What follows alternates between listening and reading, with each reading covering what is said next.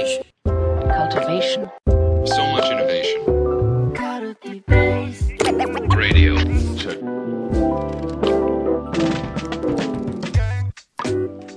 皆さん、こんにちは。皆さん、こんにちは。安西です。みなべです。はい。というわけで、はい。疲れてんじゃないの？いや先生疲れてますね。大丈夫ですか？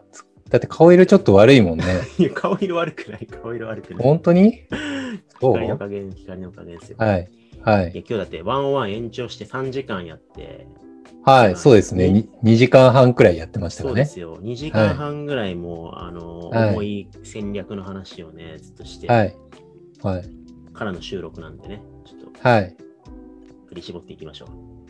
いやー、もう僕は元気ですよ。元気っていうのが、基本あのね、あの、僕、自分のエネルギーを出す方法が結構明確で、僕、話すとね、元気になるんですよね。あ、そうかもね。うん、僕ね、そう、自分の好きなことだったり、なんか戦略論とか超大好きなんで、そこら辺をディスカッションで、こう思うんすよ、こう思うんすよ、ああ、みたいな、話せば話すほどエンジンが上がって、だから今、時速120キロくらいの、なんかいい感じになってますよ。確かに、ウォーミングアップ終わったみたいな顔をしてますもんね、今。そうそうそう。だから逆に言うと、僕、あの、朝何も話さない状態で、一番最初に話すのがこの場で、ポッドキャストをさあ撮りましょうだと、なんか急にもごもごもごもご始めるんですよね。はい。なるほど、なるほど。そう、だからラジオで、あはい、はいそう、だから僕が、そう、パフォーマンス的に、なんか高いなって時には、逆にミーティングがすごい大量にある日であることがありますよなねる。ほどね。はい。はい。あ、じゃあ、ちょうどよかった。あの、はい南さんに語っていただきたいことがあったんでね。任せてください。絶好調の南さん。はい。いや、あのーそうそう、い聞きたかったっていうか、最近感じてることとして、うんまあ、今4月中旬で、うんに今これ収録してますけど、まあ、はい我々3月が起床だったんで、まあ、ワンクォーターの中盤ぐらいですか。はいはいはい、でそうですね。で、3月からまあ、非起床になって、で、まあ、合併もしたし、あと4月にはい。カルティベースリニューアルしてね、リニューアル非常に今順調にいってるところなんですけど、はい。で、カルティベースの開発体制とか、あのチーム体制とかもね、いろいろこう、機種で変わって、はいはいはい。なんとなく大きく変わったわけじゃないんだけど、まあ合併したって意味で大きく変わったんだけど、まあ実態としてめっちゃ変わったわけじゃないんだけど、なんとなくちょっとずついろんな配置とか、業務プロセスとか、えっと、はい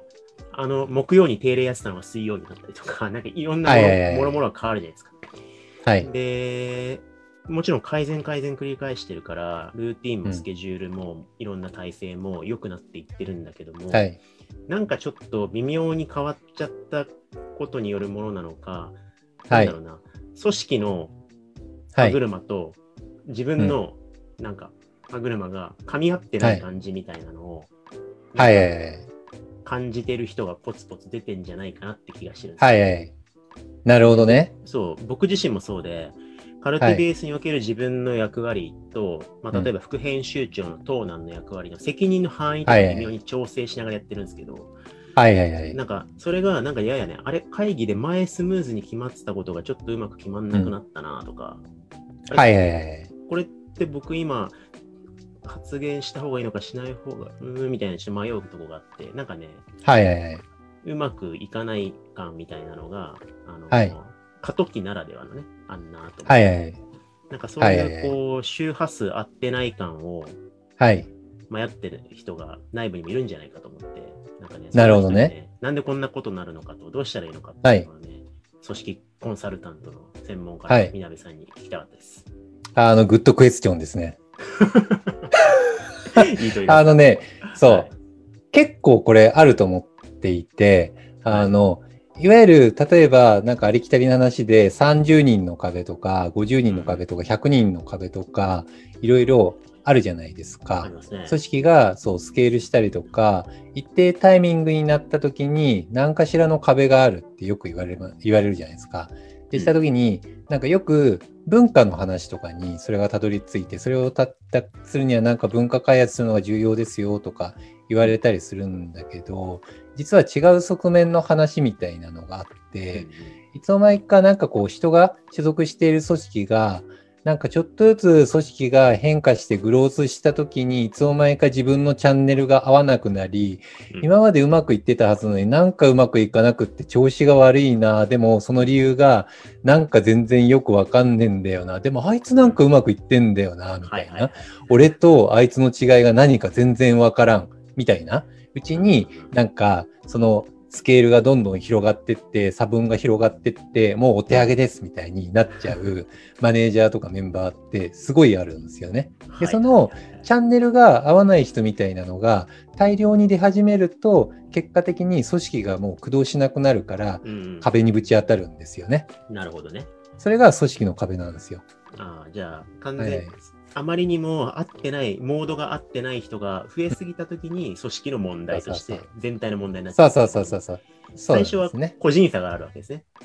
個人差があります。なんか合わ合わさってるやつと、周波数合ってるやつと、なんか微妙に周波数ちょっとだけずれてる人みたいなのが、ちょっとずつはい変化の中で出てきちゃう。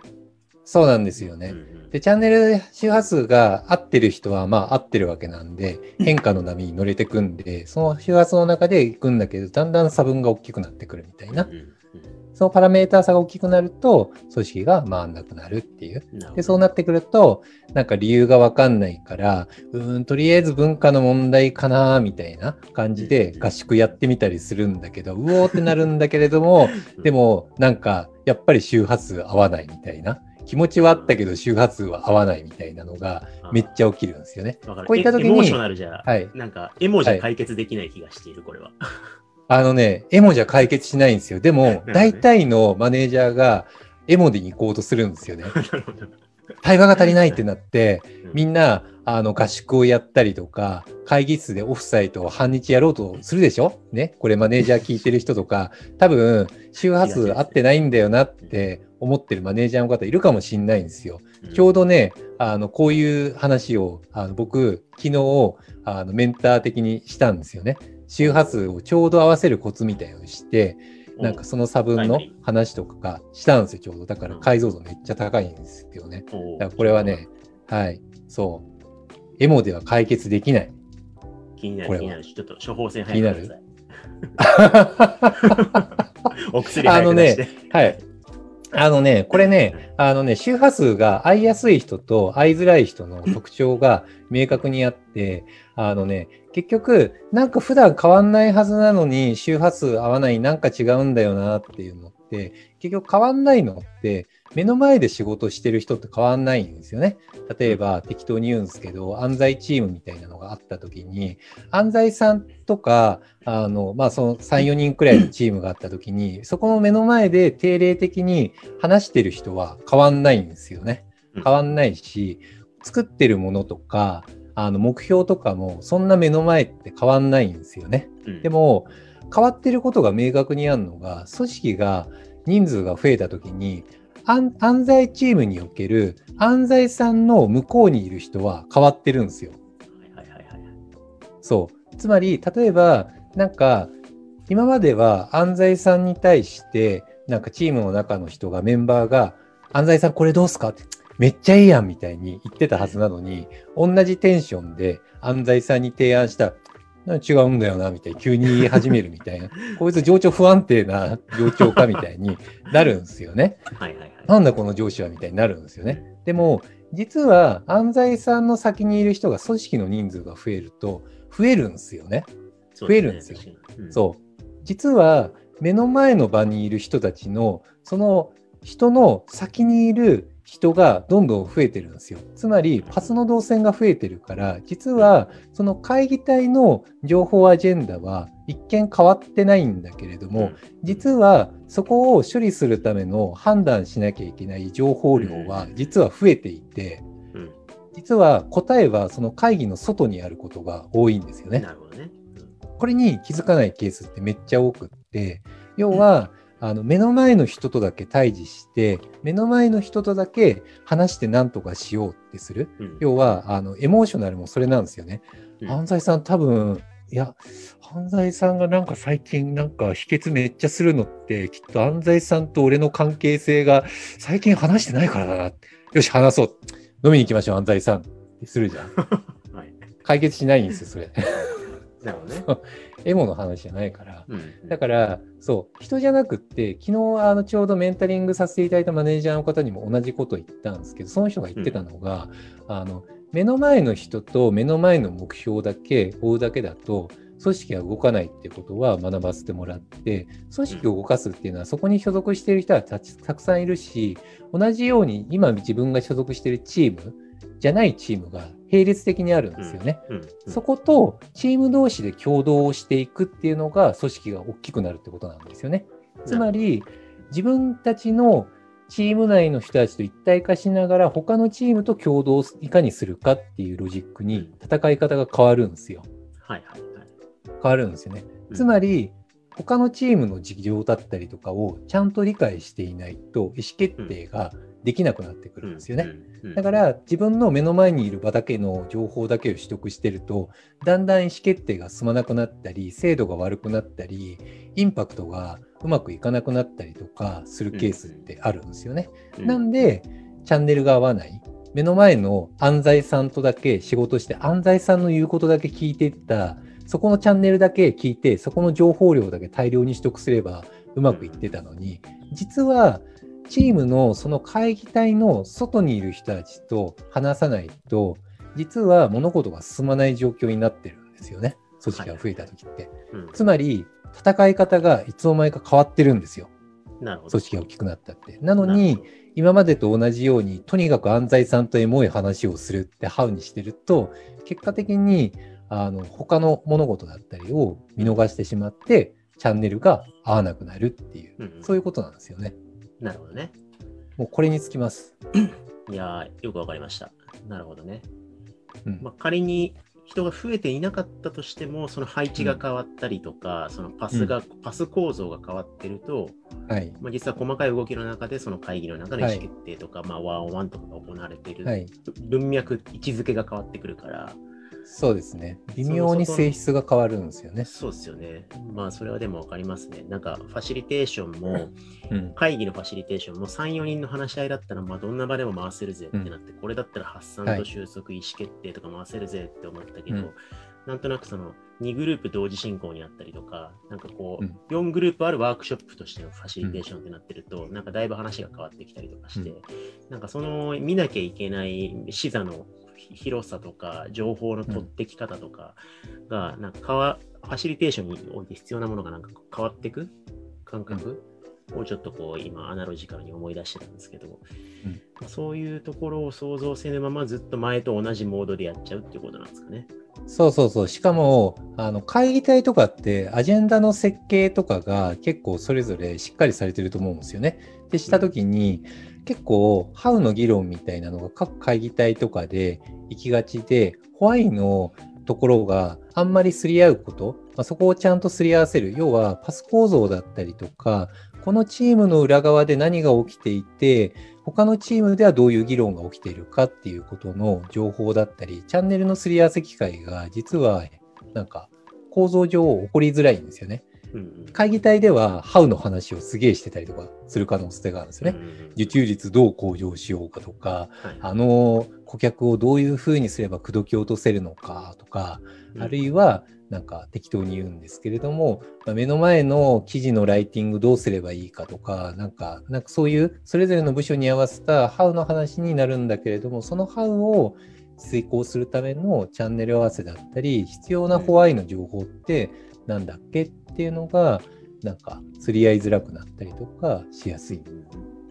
なるほどですね。いや、でも、うんよくわかりましたし、あの、カルティベースチームもね、まあ人数が膨れ上がってるわけじゃないんだけど、なんかこう、た体制が微妙にこううん変わったり、役割がいろいろ変わっていく中で、多分そのチャンネル合わせがしにくく、はい。今一時なっていて、だから例えば僕の直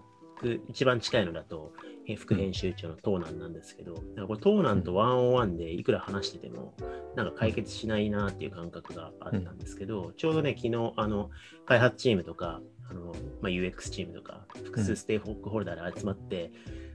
で言い方は違ったんですけど、なんかチャンネル合ってないよねっていうことを昨日ずっと話してたんですよ。で、はいはいはいな何にスコープを合わせるかっていうところと、なんか何を意識何の基準が違くてこうなってるのかっていうところをね、結構い、まあ、1時間半ぐらいかけて、うん。みんなであのワークショップ的に出し合ったら、ああ、なるほどって感じで、なんか噛み合った感覚があって、はいはいはい。昨日から今日にかけてね、カルティベースチームはだいぶモードチェンジできて、チャンネルアップはいはいがすごいいですまあ、まさにそれをやったんだなって今思いました。はいはい。そうですね。一回チャンネル合わせに行って、やると定例設計とかアジェンダの設計とかがガラッて変わるはずなんですよ。中身が変わるはずで。うんうんで、それを一回やると、また効率的に取得できるようになるんで、うんあの感覚的に定定期的にメンテナンスをするといいんですよね。うんそういうのって。うんで、それを逆にしないと、チャンネルが合わないままパフォーマンスが悪くなることが多いんですよね。で、これ、あのね、マジでワンオンワンとかにも言えて、ワンオンワンとかでいつもアジェンダ決まってる話とかしてるパスとかあると思うんですよね。で、すると、だんだん、今日なんかトピックありますか？って、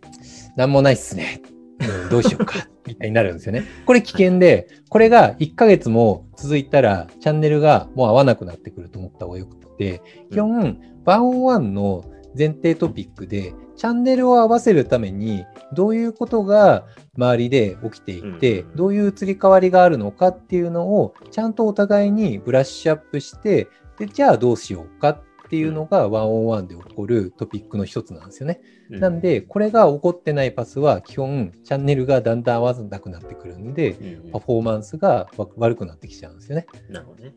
うん。これが組織の人数が多くなってきたら絶対的に必要なことなんですよね。うん特に、あの、そうだな、階層、右繰りの場合って階層型組織じゃなくて並列型に結構みんな並んでるじゃないですか。で、したときに、安西さんの話を聞いたら、すべて OK、それやってきますっていうふうにはならないんですよね。横の情報がどういうふうに動いてるのかを察知しながら、そこといかに共同するかってやんないといけないから、よりそこのパスの設計だったりがめちゃくちゃレバレッジが効く感じなんですよね。なるほうん。そうそうそど。よくわかりました。いや、さすう。よかがったです。調子がいいとね、言うだけあって。めっちゃ言語化スパスが出てくるんですよね。調子がいい時って。任せてください処方箋が出てきて、はいありがとうございます。いや、もう、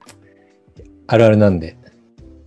そうですね。でもちょうど、あの、はい4月が機所っていう会社さんも多いんじゃないかなと思うんで、ここからはい5月ぐらいにかけてね、あれ5月病かなと思ったら、5月病じゃないって可能性あるってことですね、これね。はい。あ、そうですね。パス、なんか調整チャンネルが合ってないっていうことですね。でも、め、明確に言うんだけど、会議のアジェンダが1ヶ月同じのが続いて、あ、もう何もないっすね。じゃあ、スキップしましょうかってなったら、基本チャンネルが合わなくなるサインって持っといた方がいいですねなる。ほどです。はい明確だ。はい、明確っす。組織化時における5月病の治し方講座でしたね、じゃ いいタイトルつけていただいてありがとうございます。あ。はい。じゃあ今日はちょっとそのぐらいにしておきましょうか。はい、はい、ありがとうございました。ありがとうございました。